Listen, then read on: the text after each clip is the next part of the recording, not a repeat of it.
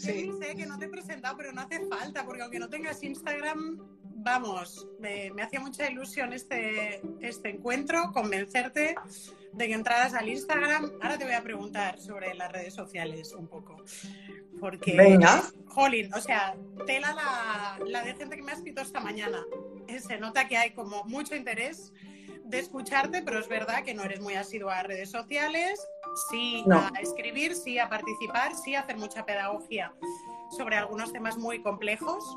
Y en eso, pues bueno, las redes sociales pueden ser aliadas o también pues, se pueden ver con, con algunas cautelas que son comprensibles. Miquel Mise, aparte de una referencia en los temas, una persona referente en los temas de políticas por la diversidad sexual y de, y de género, ha escrito pues, el último libro, A la conquista del cuerpo equivocado, que no sé si nos quieres decir alguna novedad sobre el libro, nada. Pues bueno, si no va a haber exclusivas en mi Instagram, no va a haber exclusivas en mi Instagram. No, si quieres te puedo dar una exclusiva a ti, claro que Dame, sí. dame una exclusiva sobre el libro. Pues parecería que se está trabajando ya en su traducción al inglés, lo cual es una súper, súper buena noticia. Es muy, muy difícil que eso te pase y soy un absoluto privilegiado, la verdad. Así que una vez más, bueno, gracias a, a mi editorial y gracias también a la editorial que está ahora trabajando en ello, que la verdad, bueno, estoy súper contento, muy, muy contento. porque si no les das publicidad, no, no. Es que siempre estoy haciéndoles auténticos homenajes y sí, desde luego. Egales es un, es un lugar para conocer y para cuidar. Sí. Bueno, muchas gracias eh, por, por tu tiempo. Tuvimos que cancelar el otro día porque, bueno, nos surgieron, no- nos fue muy difícil, pero que teníamos ganas de que no quedara pendiente, lo típico de que lo cancelas y ya lo haremos para Navidad. Así que estoy muy contenta de que hayas aceptado. Y yo, si me permites, una de las cosas que te he dicho muchas veces es sobre esta resistencia tuya, eh, aunque hablas mucho de Twitter y hablas mucho de la influencia de las redes sociales en los imaginarios colectivos, en los imaginarios que construyen el machismo, eh, la LGTBI-fobia. ¿Por qué no tienes Twitter y por qué no tienes Instagram? Es una especie de penitencia, es una... No, la verdad, creo que no tiene ningún tipo de misterio. La realidad eh, es porque no me sienta bien. Es decir, creo que no tengo una autoestima a prueba de bombas. Creo que me afecta lo que la gente me dice y, no tengo capacidad para discernir su importancia. Entonces, bueno, yo admiro mucho a la gente que, puede sostenerlo, pero, creo que no contribuye a mi trabajo y además, bueno, a mí me parece importante pensar con libertad, que es muy difícil en nuestra sociedad, y creo que las redes sociales contribuyen mucho a la autocensura y bueno, creo que muchas de las cosas que he publicado en libros pues seguramente no me habría atrevido a hacerlas si hubiera estado en- muy activo en redes sociales leyendo auténticas barbaridades sobre esas ideas. Entonces, creo que, que prefiero que me influencien otro tipo de estímulos en mi manera de pensar.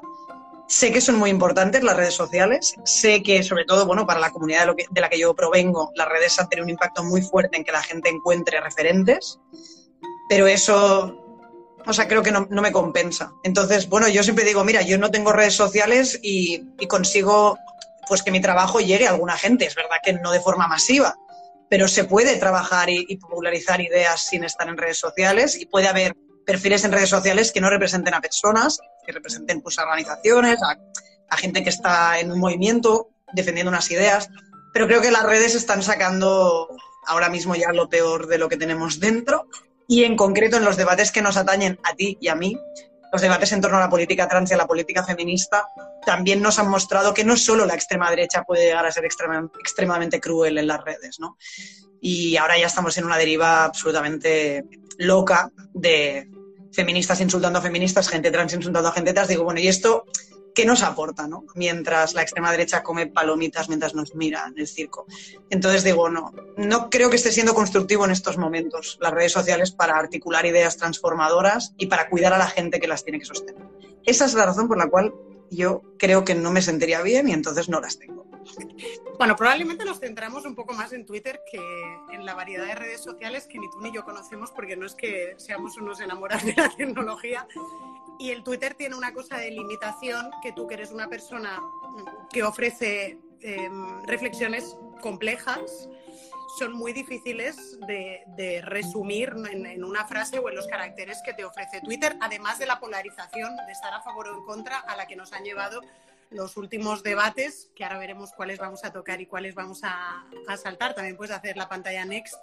Y pasamos, yo empiezo con uno sencillo que tú y yo hemos hablado muchísimo como experto en políticas de diversidad sexual y de género y antes de entrar más en masculinidad, que era un poco el título que le habíamos puesto a nuestra charla, pero que a mí me interesa también desde, desde el ámbito que yo represento, desde la política local municipal. Barcelona ha sido una ciudad que ha dedicado muchos recursos en, generar políticas novedosas, en generar políticas de innovación en el ámbito de la diversidad sexual y de género, a pesar de que nuestra concejalía aún se llama LGTB y no hemos dado ese salto. Y sí me gustaría que empezaras explicándonos cuál es, ese, qué hay detrás de ese concepto de políticas por la diversidad sexual y de género y cuál es el rol que el ámbito local, que no tenemos capacidad legisladora, que es donde ¿no? están más posicionados los debates, podemos hacer.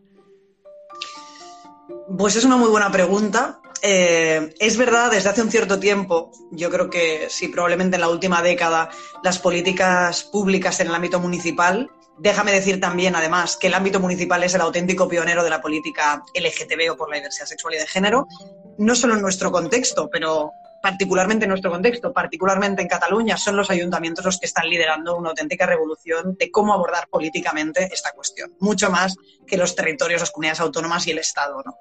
Eh, para poner un ejemplo muy evidente, eh, Barcelona es la ciudad que articuló su primer plan LGTB en el año 2010 y 11 años más tarde empieza a tramitarse una ley estatal en torno a esta cuestión. Es decir, que la ventaja que se lleva en eso es muy potente y una vez más defender pues, el municipalismo como un lugar para explorar, investigar eh, y desarrollar nuevos proyectos en el ámbito de la política pública.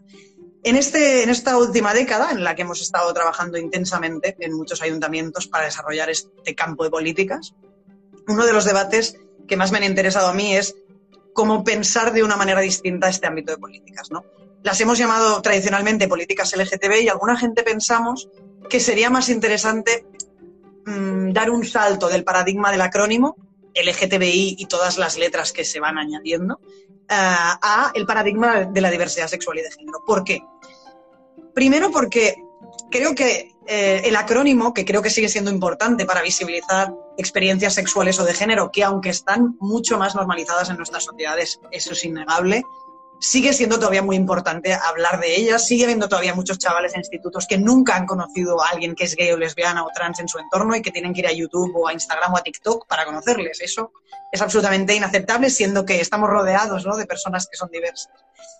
Pero aunque creo que el acrónimo sigue teniendo una potencia, creo que el acrónimo en el ámbito de la política pública podría generar una confusión, que sería como traducir que estamos haciendo políticas para o por el colectivo LGTB. Políticas para la gente LGTB y, o porque la gente LGTB vive discriminaciones. Es decir, hacemos una política pública a una minoría social que tiene obstáculos en nuestra sociedad y tiene sus derechos fundamentales vulnerados. Que es hacemos unas políticas... a otras minorías, ¿no? Que puede ser equivalente a Efectivamente. Y entonces hay alguna gente que decimos, pero es que no es exactamente así.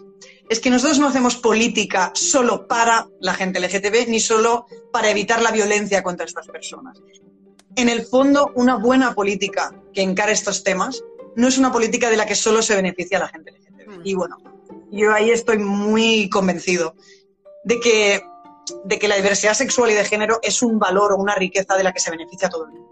Y creo que, sobre todo llegados al punto en el que estamos, donde yo creo que lo LGTB ha ido calando en la visibilidad de nuestra sociedad, creo que es el riesgo que correríamos ahora es el riesgo en el que ya estamos entrando, de un cierto identitarismo LGTB o un antagonismo con la cultura heterosexual o con la cultura cisgénero, podríamos decir.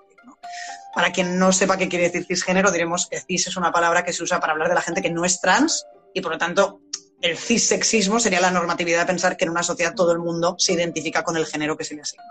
Entonces yo creo que el reto actual de estas políticas no es tanto seguir diciendo que tenemos que hacer política porque hay chavales que les llaman maricón en el instituto o mujeres lesbianas que tienen problemas en el acceso a un sistema de producción asistida o gente trans con dificultad al mercado de trabajo, que también, sino que tenemos que hacer estas políticas porque se benefician de ellas muchas personas que no son LGTB. LGTB es una categoría con la que se identifica alguna gente hay gente que tiene relaciones homosexuales que no se identifica con estas categorías, eso es un tema. Pero es que además yo creo que la gente heterosexual se beneficia muchísimo de la política por la diversidad sexual y de género, porque el imaginario del heterosexismo también ha colonizado la vida de mucha gente que tiene una práctica heterosexual. Y yo creo que tener una práctica heterosexual no tiene necesariamente que decir nada de tus valores. Eso pasa también, podemos hacer un símil con los hombres y el machismo, ¿no?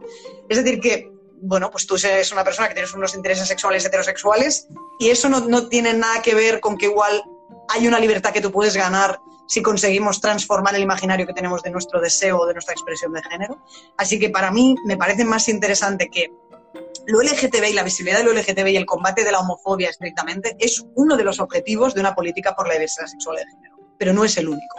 Y tiene que ver con hacer políticas para todo el mundo. Claro, y ahí ¿dónde quedamos los ayuntamientos, no? O sea, la, parte de lo local que acostumbra a ser el hermano pequeño de, ¿no? de las, del nivel institucional, sobre todo cuando se abren ciertos debates y se abren ¿no? a lo macro, como hemos tenido este último año y ahora, y ahora vamos ahí. Pero ¿cuál es la parte que nos, que nos queda desde la proximidad? ¿no? Una persona como tú que está formando a profesionales, que se está acercando al ámbito educativo, pero también al ámbito de la salud, aquellos que están acompañando a menores que, mm, expresan una diversidad de, género. ¿Dónde está el, rol ¿no? para ayuntamientos también pequeños? Ahora veía que se conectaba también Igualdad de Mataró o otros ayuntamientos con los cuales trabajas. ¿no? ¿Qué, es la parte? ¿Cuál es la parte que, ayuntamientos, y, digo, ¿eh? no hablo solo de Barcelona, que obviamente tenemos más recursos, hemos podido abrir un centro LGTB, estamos teniendo eh, pues personal especializado para atender, cuál es el ámbito ¿no? de, lo local? Yo creo que hay distintos ámbitos que son clave. ¿no? Eh, el primero, que no depende del tamaño de tu municipio, es todo lo que tiene que ver con lo simbólico. Y con lo simbólico, ahora voy a ser un poco malo, pero con lo simbólico que puede ir desde pintar los malditos bancos con el arco iris. Yo soy un poco crítico con esta acción que se hace en muchos sitios no soy, no crítico gratuitamente, creo que puede tener un sentido, pero creo que se puede ser extremadamente más original eh, dándole un poco una vuelta, ¿no? Yo me acuerdo, por ejemplo, os voy a poner un ejemplo práctico de, una, de una reflexión simbólica que invita a tu ciudadanía a moverse un poco del lugar.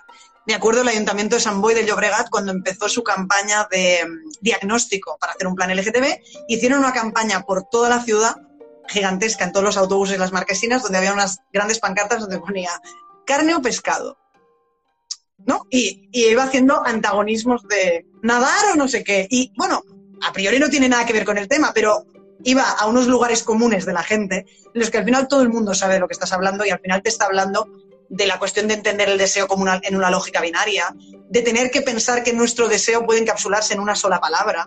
O sea, hemos aceptado en nuestra cultura que las personas tenemos orientaciones sexuales, que se rigen principalmente con los genitales de con quien nos acostamos y que eso nos describe de forma estable nuestro deseo a lo largo de la vida. A ver, esta es una idea absolutamente nefasta, problemática, absurda y real. El deseo se mueve, cambia, tiene que ver con las experiencias que uno tiene, tiene que ver con el momento vital en el que uno se encuentra. Entonces, bueno, creo que interpelar a la ciudadanía con símbolos que tienen que ver con la sexualidad y el género se puede hacer más allá del arco iris, que está bien. Lo simbólico tiene que ver con el que el alcalde o la alcaldesa de este municipio incorpore en su discurso público una reflexión directa, hacerse cargo de que en la ciudadanía de su contexto existe ese deseo diverso o esas expresiones diversas. Tiene que ver con que los Reyes Magos eh, de un municipio interpelen a los niños y a las niñas diciendo, oye, y los niños que quieran pedir la princesa cada año que no la pedís en la carta, ponerla en la carta. Es decir, tiene que ver con cómo estos grandes altavoces que le hablan a la ciudadanía y que son como neutros, los hackeamos para que de repente a esta persona que pasa por la calle que cree que nunca le hablan a él, de repente descubre que sí, que este ayuntamiento se hace cargo de que existe esa diversidad. Luego está lo que tú has dicho que tiene que ver con la formación de profesionales, es decir, los municipios son la primera línea eh, en la atención desde servicios sociales, eh, las oficinas de vivienda, eh, las escuelas, es decir, donde tienes más o menos competencias, ¿no? Pero tienes mucha gente hablándole a la ciudadanía en primera línea que tiene que tener como un mínimo capital cultural básico respecto a qué sería eso de la diversidad, no solo para hacer sentir como en casa quien tienes delante, sino porque también transforma tu práctica de trabajo. Así que la formación de profesionales es una de las herramientas más potentes que tienen los ayuntamientos. En mi experiencia haciendo formación eh, es muy gratificante porque en general los técnicos y las técnicas municipales tienen ya muchas ideas pero les falta agarrarse a algún lugar, les falta que alguien les acabe de animar en una dirección y han nacido proyectos súper potentes de formaciones de profesionales en los que, bueno, venimos a ver de esto y conectando todos los cables se hacen propuestas. Y otra cosa que has dicho, muy importante, la cuestión de la atención. O sea, todavía en muchos sitios, ser una persona LGTB y no tener un espacio con quien hablar de eso pausadamente con alguien, con tranquilidad, con alguien en persona. Lo digo porque el delirio de las redes sociales y las webs que nos eh, tienen formularios nos puede hacer creer que, bueno, cuando tú tienes una crisis respecto a cómo pensar tu deseo, qué quiere decir esto de mí, y, y son crisis que la gente atraviesa y son difíciles, es importante que tengas un lugar de escucha, ¿no? Un lugar de escucha muy importante fuera de los ámbitos médicos. Es decir, tener dudas sobre tu propio género, sobre cómo quieres presentarte hacia los demás, tener dudas de si después de 60 años casado con una mujer y de repente sentir atracción por un hombre es o no un problema, tener dudas de cómo pensarse a uno mismo, eh, eso requiere de espacios de escucha. Y los ayuntamientos tienen que proveer espacios para esa escucha, espacios donde no se piense eso como un problema, sino como una cosa que le pasa a la gente, experiencias de vida que uno tiene y que necesitan un lugar para compartirse, ¿no? ¿Qué pasa que, Entonces, en ese sentido... Sí, o sea, te escucho. Y obvio, obvio que, que es, bueno, trabajo que hay que, que hay que seguir haciendo, pero bueno, ahora llega la campaña de Navidad. Has puesto el ejemplo del, del Rey Mago, que fue un vídeo, si no recuerdo mal, mal, lo hizo Tarrasa. Lo hizo, lo, lo, ¿Fue Tarrasa, Sabadell? Tarrasa hizo el vídeo de los Reyes Magos. Tarrasa, lo hicimos la Navidad. Tarrasa, con un gran creativo, hizo o arriesgó ¿no? con, con, la figura de un rey mago, que para quien no lo haya visto, pues absolutamente caracterizado de, de rey, con su voz grave, ¿no? con su puesta en escena habitual, pues lanzaba un mensaje no tanto a las niñas, sino a los niños, animándoles uh -huh. a que esos juguetes que durante el año les encantan, eh, como ¿no? que, que, puedan estar pues considerados como juguetes de niñas, que cuando iban a hacer la carta, pues que no se cortaran, ¿no? Y que uh -huh. los reyes entendían que todos los juguetes estaban bien y que si le gustaba la muñeca, de hecho el rey aparece con una muñeca en un momento determinado. Sí. Así un poco, un poco creepy, si me permites, ¿no? Ahí acariciaba la. No es creepy, era es Frozen. Creepy el momento muñeca, Miguel Mise, ¿no? Cuando hacía la muñeca. Bueno, da igual. El tema es que trabajamos contracorriente, con mensajes que pueden ser muy potentes, y ahora vamos a hablar del centro plural, ¿no? De masculinidades, que, que también se liga, contra una marabunta de, de publicidad, de mercado, eh, absolutamente dispuesto a atraer a la compra, sin ningún tipo de escrúpulo y de reflexión respecto a todo lo que estamos hablando aquí, y que realmente tiene mucha fuerza y lo tienen las, pues, los imaginarios que se explican en los libros de toda la vida, en las películas, en la publicidad, cuando entras a un decatlón y solo tienes rosa o azul, cuando entras a una juguetería y no tienes lo rosa y lo azul todavía, todavía estamos así. O sea, yo el otro día fui a comprar una manta para Blay y la compré rosa y yo no quería comprarla, pero me piqué tanto con aquella señora que me dijo, si es niño, te la tienes que comprar azul, que digo, pues me voy a llevar la rosa. Y luego me he enfadado porque yo no necesitaba eso y realmente no, no querías de hecho ninguna manta. Una puñetera manta, pero la compré porque todavía esa persona está formada de esta manera, ¿no?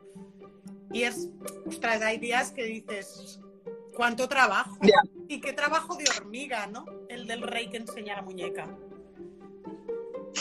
mmm, luchando contra el desánimo, te diría que yo trabajo con una hipótesis que creo que es la hipótesis con la que trabajas tú. Y es que el género genera la normatividad de género, la rigidez de las normas de género en nuestra sociedad, lo que se establece que es correcto desear cuando uno es un hombre o una mujer, le hace la vida muy difícil a mucha gente. No solo a la gente trans, no solo a la gente LGTB, a mucha gente. Esas esos aprendizajes que no están escritos en ningún libro, que son muy difíciles de denunciar, porque al final ningún sitio está escrito que uno no pueda hacer, ¿no? Uh, eso hace muy infeliz a mucha gente, particularmente a los niños y a las niñas, ¿no? que les, les, hacen pasar episodios muy tristes y con Cristina Garayzábal hablamos muchas veces de, de los duelos que no pueden hacer los niños y las niñas. ¿no? O sea, hay cosas con las que uno juega, tú tienes un niño ahora mismo, Blay, pequeñito, que en algún momento tendrá que elaborar un duelo que no podrán ni nombrar con palabras, de que algunas de las cosas con las que juega no puede seguir jugando. Yo la gente que conozco que tiene particularmente niños pequeños que están creciendo, es, eh, asiste muchas veces atónita a ese proceso que se elabora con mucha tristeza en el que, bueno, hemos roto algunas lanzas a favor de que las niñas puedan explorarlo con más libertad.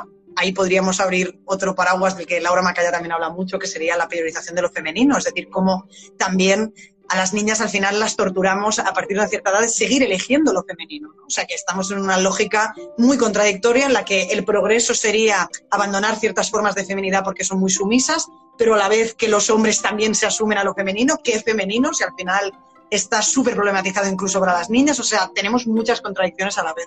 Pero yo diría que trabajar con esa hipótesis es lo que nos puede salvar.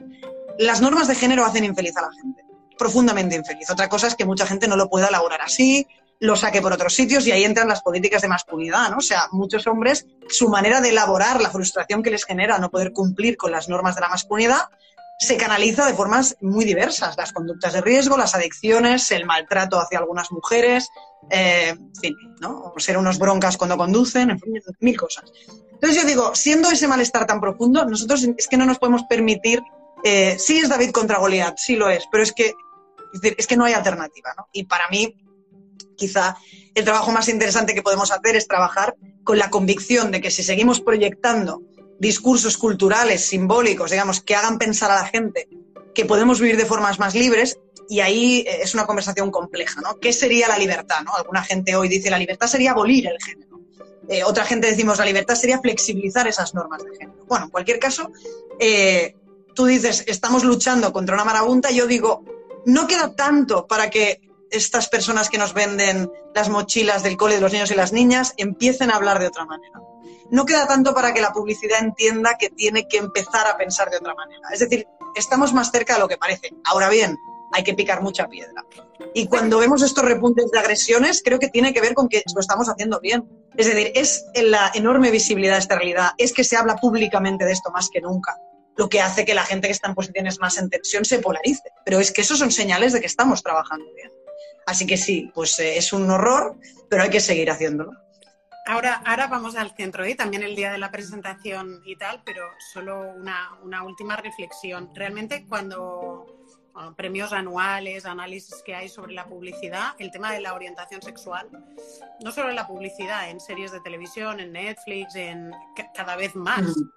Aparece la, protagonista lesbiana, cada vez más se normaliza la, Y ahora ya no es una asesina en serie o una psicópata, estamos avanzando de las lesbianas, estamos avanzando. Todavía, todavía puedes encontrar alguna, de hecho estoy viendo Killing Eve y justamente, pues bueno, eh, no, está, tan lejos de esto. Eh, pero es Ahora que dices esto, Laura, déjame hacer un pequeño matiz. Vale respecto a el eh, boom de la televisión catalana Crims, sobre el que se podría hablar largo y tendido respecto a los valores en torno al género y la sexualidad que promueve. Pero ahora, ahora lo quiero desarrollar un poco porque mm, a mí me habéis hecho ver Crims, es culpa, entre otros, de, ti, entre otras culpables que deben estar por aquí conectadas, eh, ver Crims y tú habías, le habías dado tres vueltas a esto yo creo que está muy poco cuidado en algunos aspectos qué discurso sobre el género y la sexualidad promueve, promueve esta serie, haciendo asociaciones, aunque delicadas, haciendo asociaciones entre los responsables de asesinatos y agresiones muy graves y personas que no tenían muy bien resuelta su orientación sexual, que no tenían muy bien resuelta su deseo, ¿no? Y creo que ahí, bueno, y finalmente, bueno, el episodio paradigmático en el que se representa a esta mujer, eh, bueno, que básicamente cumple perfectamente con el estereotipo de la puta en nuestra cultura.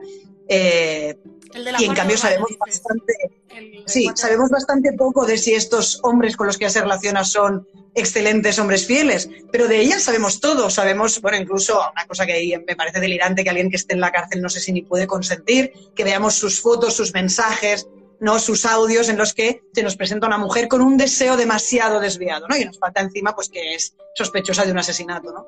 Yo creo que esta serie ha pensado poco, ha pensado poco, puede ser un producto cultural súper potente, pero creo que ha pensado poco en qué destilan estos argumentarios en una sociedad con normas tan castigadoras frente a las disrupciones del género y la sexualidad. Es decir, esta chica podría haberse acostado con toda esta gente o ser infiel a mucha gente. Y esto en sí mismo no sé si teníamos que pensarlo o juzgarlo negativamente. Como dentro del, claro. dentro del caso, ¿no? Es francamente... Pero sí, la cuestión trans y la cuestión homosexual también eh, me sorprendió mucho, ¿no? Ver cómo Y esta persona al final había dicho muchas veces que o estaba enamorada de, oye, cuidado, ¿no? Con eso, cuidado.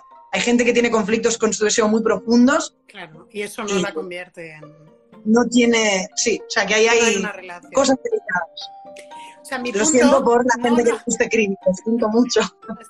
Yo la he mirado y me ha interesado mucho. Por eso no tienes redes sociales, Miki, porque claro, con esas reflexiones tan profundas, pues en You Malafusco. Bueno, tan profundas. Igual se ha dicho mucho en redes sociales y yo no lo he Bueno, yo he seguido, yo he ido siguiendo y por aquí que estaba David, estaba hecho pues en You Malafusco.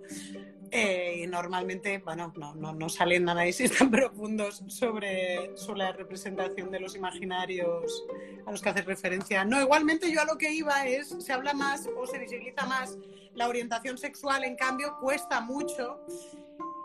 Y seguramente ahora podríamos encontrar algún ejemplo ¿eh? de series donde, es que ahora, ahora, no recuerdo, el, último la Kate Winslet, que hizo esta serie corta. Pero realmente los imaginarios de la feminidad de la buena mujer y de la masculinidad están todavía muy presentes. O sea, es como la orientación sexual, vale, ¿no? Aceptamos. Ahora, mm, bueno, no vamos a tampoco, ¿no? A, traspasar límites o a, o a, generar imaginarios que sean fluidos, porque aquí tenemos que estar un poquito ordenados, ¿no? O sea, la, sensación de que cuesta más generar em, contenidos de este tipo. Y a mí además me parece que el reto real es presentar personajes que se quiebran en eso. Es presentar a gente heterosexual que, bueno, es heterosexual, pero tiene también exploraciones de eso, dudas con eso, fantasías con eso. Es presentar a gente que no va a hacer una transición de género, pero está al límite de eso, se hace preguntas sobre eso. Es presentar a personajes gays, lesbianas y trans que tienen dudas sobre esos itinerarios de vida, ¿no? Es decir, es, supongo que para mí un momento importante, una vez uno ya ha visibilizado esos itinerarios posibles, es explicarnos culturalmente que no hay una frontera entre ellos, ¿no? Que la frontera entre lo trans y lo cis, lo hetero y lo homo, son fronteras imaginarias. Las identidades que configuramos son ficciones. Ficciones que necesitamos para vivir en un mundo muy normativo, digamos, ¿no? Pero cuidado con creernos realmente que eso es lo que nosotros somos. Yo soy trans. Bueno, yo para explicarme en este mundo, pues digo que sí, que vivo como un hombre, que eso, eso es con lo que más me identifico, de acuerdo, pero eh, no sé exactamente qué límites hay entre mi experiencia, la experiencia de una mujer muy masculina, la experiencia de un hombre muy femenino la experiencia de un hombre muy masculino, pero muy atormentado por esa masculinidad. Es decir, es complejo eso. Y para mí el reto también es que las representaciones culturales se atrevan a, mostrar que no hay un personaje que no se quiebre, ¿no? que todos tenemos un deseo que se mueve, un género que se mueve, un imaginario que se mueve.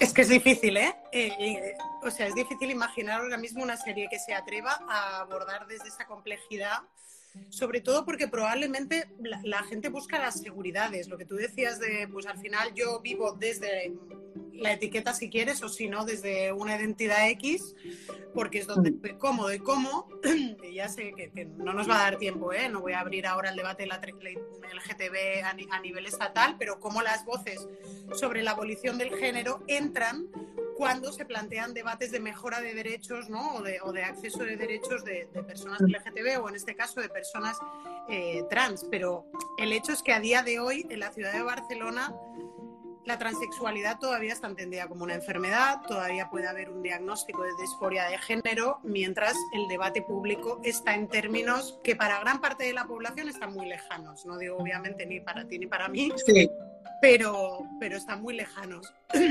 No sé cuál dirías, de la agenda más urgente, se ha hablado mucho este tiempo, no podemos acabar el, ¿no? el mandato, no podemos em, negarnos o no podemos eh, algunos compromisos ¿no? que se han adquirido a nivel del, del gobierno de coalición, desde la agenda trans, que es una de las que ha estado más en el centro del debate, y entendiendo que estamos en un país que a día de hoy todavía patologiza activamente a las personas trans, ¿cuál es lo que crees que es realmente irrenunciable? Me gusta mucho que insistan, insistas en eso. Hay mucha gente que no sabe que es vigente en España una ley que dice que mi manera de vivir el género es una patología mental. Eh, y es vigente una ley, cuidado, del 2007. No estamos diciendo una ley de la época franquista. No, no, no, no. O sea, esta ley pensamos que era la ley más avanzada del mundo hace 15 años. Eso creo que es muy importante también. Es decir, que cuidado compensar que realmente nuestra sociedad ha avanzado tan rápido en tan poco tiempo. Nuestra sociedad y la representación cultural del LGTB ha avanzado muy rápido en muy poco tiempo. Pero se han movido los paradigmas culturales con los que pensamos el género, la sexualidad, la identidad, el cuerpo. ¿Se ha movido tan rápido como eso? Tengo dudas, ¿no? Ah, mira, para mí hay un activista, eh, jurista, eh, trans norteamericano que me gusta mucho, que se llama Dean Spade, del cual recomiendo un libro que se ha al castellano, que se llama Una vida normal, que tiene una reflexión muy bonita que dice, bueno, si uno tuviera que elegir de la agenda de lo LGTB o de lo trans, ¿qué es lo más urgente? Hombre, pues tendría que empezar por quién está peor, ¿no? De la gente trans, ¿quién es la que necesita un impulso más importante? Y ahí uno puede hacerse trampas al solitario todas las veces que quiera, pero en nuestro contexto es muy evidente, ¿no? Probablemente podríamos decir y quizás una caricatura prototípica, pero probablemente las mujeres trans trabajadoras del sexo mayoritariamente migrantes del contexto latinoamericano. O sea, aquí no hay que hacerse trampas. Por lo tanto, eso tiene que ver con cómo nos relacionamos con el trabajo sexual como una ocupación que alguna gente tiene y que tiene que conferir derechos sociales y laborales, cómo nos relacionamos con las leyes de extranjería, eh, cómo nos relacionamos con la visibilidad de las mujeres trans que no tienen passing, no lo tendrán, quizás no lo quieren tener. Tener passing, la gente tiene que saber que tiene que tener, tiene que ver con factores, entre otras cosas, económicos, de sostén familiar y social. Pasar desapercibido como una persona trans, aparte que es una lotería de la naturaleza, porque depende del cuerpo con el que has nacido y la facilidad de transformarlo, tiene que ver con el dinero que tengas, tiene que ver con los apoyos que has tenido. Así que no podemos seguir pensando en la política trans como una sociedad que es amable cuando, ¿qué, qué gracia tiene respetarme a mí? ¿Qué, gracia, ¿Qué nos dice de nuestra sociedad una sociedad que acepta a Miquel Mise como persona trans? Prácticamente nada. Yo cuando paso por la calle, mucha gente que no sabe que soy trans, el, el empleo no es un obstáculo para mí y soy una persona trans, ¿vale? Pero entonces habría que decir, bueno, pues dentro de la gente trans, ¿cómo vamos? Yo vivo situaciones de discriminación, pero muy particulares en, en contextos muy concretos. Y no diría que son las más urgentes. Entonces, yo creo que eso es una cuestión de primer orden. Y otra cuestión que quizá en Barcelona no vivimos tanto, porque ha habido movimientos muy potentes que han impulsado los sistemas sanitarios públicos a cambiar la perspectiva, es que todavía en muchos lugares del Estado las personas trans siguen siendo acompañadas por parte de profesionales que creen que tienen un problema. Eso no es una fantasía, ¿no? Entonces yo creo que ahí hay que hacer un enorme esfuerzo en pensar con mayor complejidad la cuestión trans. Y cuando digo esto, lo digo con toda la intención. Con mayor complejidad no tiene por qué querer decir polarizarse de una posición patologizante a una posición profundamente simplista. Eh, no, la cuestión trans y la experiencia de la gente trans o la experiencia de la gente que tiene crisis respecto a cómo vive su género tiene que ser acompañada con mucha delicadeza.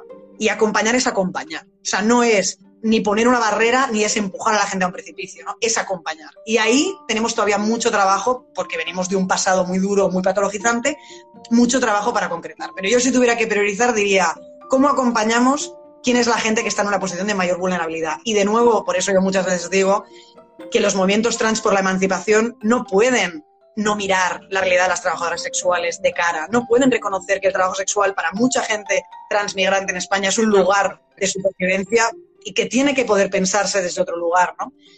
Es, a mí me da mucha tristeza el espectáculo al que vamos asistiendo en la política estatal a nivel mediático. Es francamente triste porque al final, eh, ¿qué de todo esto está beneficiando a la gente que está en un lugar más vulnerable? De todo este proceso yo creo que tenemos que bajar todos el nivel de ruido y concentrarnos en trabajar.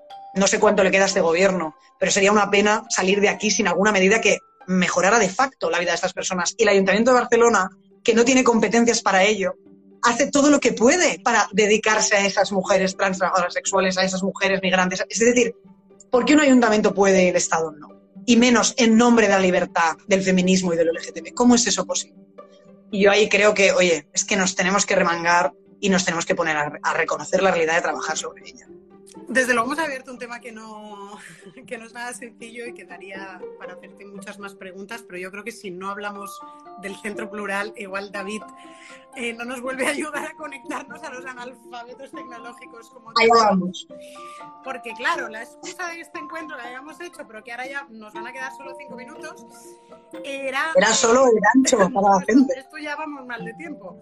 Y además te tienes que ir. Bueno, me centro el día de la inauguración del Centro Plural, que es un centro que lo que quiere es trabajar por unas masculinidades plurales que, mm, bueno, que nos hagan más libres, que generen relaciones más igualitarias y que viniendo de, haber trabajado de, haber trabajado en un servicio de atención a hombres en el marco de la violencia, lo que quieres hacer pues un salto cualitativo a políticas de, de masculinidad que complementen las políticas feministas que llevamos trabajando desde el, desde el 2015. ¿no? Y Miquel participó en una mesa con Antonio Centeno y Gemma Torres, no, os mato porque aprendo muchísimo, dice David. Vale, entonces nos dejas cinco minutos más solo para esta pregunta. Yo quería entrar en la masculinidad con preguntas muy generales como cómo eh, modificar o cómo cambiar la masculinidad hegemónica, pero me voy a ir a algunas un poco más complejas porque en el debate con Antonio estuvisteis abriendo eh, muchos más temas,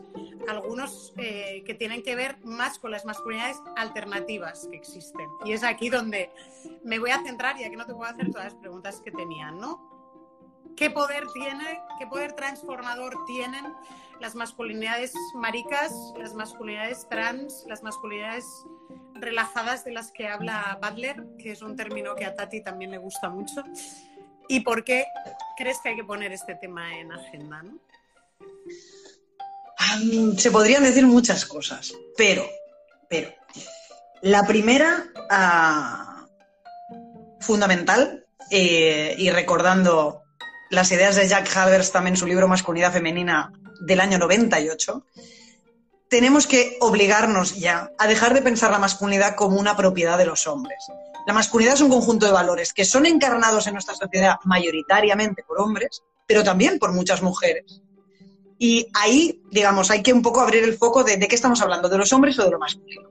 Esa es una primera cuestión. La segunda cuestión es no confundir la estética con los valores las estéticas de la masculinidad, que pueden tener que ver con la estética con la que nos... O sea, una cosa muy externa, ¿no? Es decir, yo llevo el pelo corto, llevo una camisa de cuadros de leñador, eso es una estética masculina. ¿Qué relación hay entre las estéticas de lo masculino y los valores tradicionalmente asociados a la masculinidad, como resolver un conflicto mediante violencia, como la competición, como la no expresión de las emociones, como una debilidad de alguien? Es decir, y creo que estamos en una deriva que amalgama muchas veces las expresiones o identificaciones con las estéticas de lo masculino con algunos códigos de lo masculino, con necesariamente que eso esté eh, de alguna manera enlazado con tener unos determinados valores. Eso también es un enemigo muy potente para transformar el imaginario de la masculinidad. Lo digo porque, como dice también muy, bien Gemma Torres, que es una historiadora con la que trabajamos a menudo cuestiones de masculinidad, al final la masculinidad es algo que hemos construido colectivamente. Si uno quiere transformar la masculinidad, le tiene que hablar efectivamente también a las mujeres. Eh, no solo a los hombres, y no solo los hombres que fueron socializados como hombres. Es decir, ahí hay toda una cuestión que tenemos que pensar, pero si queremos cambiarlo, ¿por qué en nuestra sociedad lo masculino tiene un valor jerárquicamente superior a lo femenino? Hay que hablar con todo el mundo. Entonces, en relación a lo que tú planteas, yo digo que en nuestra sociedad vivimos mucha gente como hombres y hemos llegado a ese lugar desde sitios muy distintos. Y yo creo que llegar desde un sitio distinto ahí alejándonos de lo que se espera. Decíamos en la, presentación con Antonio que era muy curioso que un centro de masculinidades se estuviera inaugurando con un diálogo entre un hombre trans y un hombre que va en una silla de ruedas. Porque cuando la gente piensa hombre en nuestra sociedad, lo último que se imagina son estos dos personajes, que, somos hombres, efectivamente, pero unos hombres un poquito raros. ¿no? Entonces digo, bueno, tiene sentido interpelar a los que viven la masculinidad desde otros lugares. Y particularmente respecto a la masculinidad trans, yo creo que se produce como un engranaje particular que nos puede hacer pensar cosas. Yo no pretendo decir que los hombres trans somos modelos a seguir, que la masculinidad trans es mejor que la masculinidad. No, no me interesa para nada. Pero sí me interesa pensar, bueno, qué genera nuestra cultura y qué les genera a los hombres también, que personas que no nacimos en cuerpos de hombre tengamos reconocimiento social como hombres. Es decir, esto, ¿qué tipo de reflexión genera? Ah, yo me acuerdo que leí de esta pregunta a Ricardo Moya, que me entrevistaba, es un youtuber que me entrevistaba en un programa que hace el que se llama sentido de la birra, y yo me decía, y él me preguntaba respecto a la masculinidad trans, y yo le pregunté a él que, bueno, sobre todo me interesaba a mí saber qué le generaba a él eh, relacionarse con un hombre trans. Y me decía, muy honestamente, me dijo, pues a mí lo que me pasa es que pienso, pues si tú puedes ser un tío sin haber nacido, entonces, ¿qué es lo que hace de mí que yo sea un tío? Que he pensado toda la vida que lo era. Si no era el cuerpo, porque tú no tienes el cuerpo que yo tengo y estás aquí, ¿no? Entonces yo creo que hay algo interesante que puede suceder. Y cuando digo que hay una cosa que sucede en los hombres trans que me parece interesante es que nosotros no fuimos socializados en lo masculino.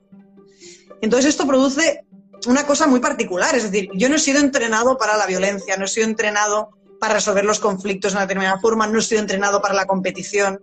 No y a pesar de eso tengo que moverme en un mundo que espera de mí eso. Y esto genera en mi manera de gestionar la masculinidad un lugar que creo que el mío y el de algunos hombres trans puede ser interesante dialogar sobre él para pensar en otras cosas. Y en, el, en, el, en la inauguración del centro ponía, por ejemplo, un ejemplo como muy absurdo, pero era la cultura de ceder.